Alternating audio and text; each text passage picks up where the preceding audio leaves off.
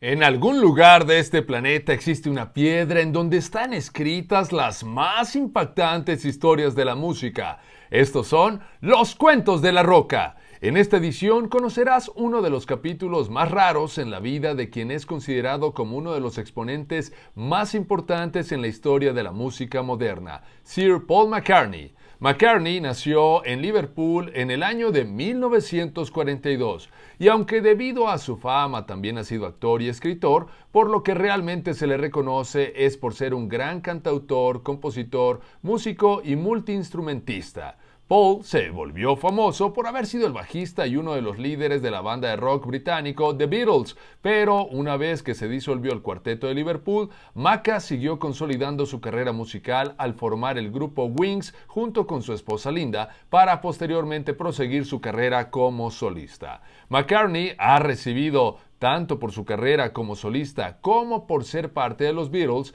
60 discos de oro por haber vendido más de 100 millones de discos y más de 100 millones de sencillos. También ha recibido 21 premios Grammy y por si esto fuera poco, 32 de sus canciones han alcanzado el primer lugar del Billboard Hot 100.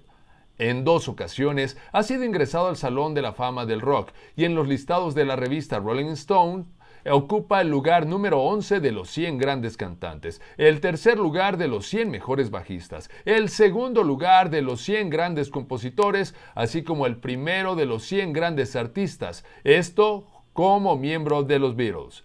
Paul McCartney también es una persona altruista que ayuda a organizaciones benéficas que luchan por los derechos de los animales, el vegetarianismo, la pobreza, la educación musical, entre muchas otras nobles causas más. Pero así como es alguien que sobresale por sus tantos méritos, también se ha visto envuelto en penosas y complicadas situaciones, ocasionadas por una afición que tiene desde hace muchos años pero eso mejor te lo seguiré contando mañana en el siguiente capítulo de Los Cuentos de la Roca.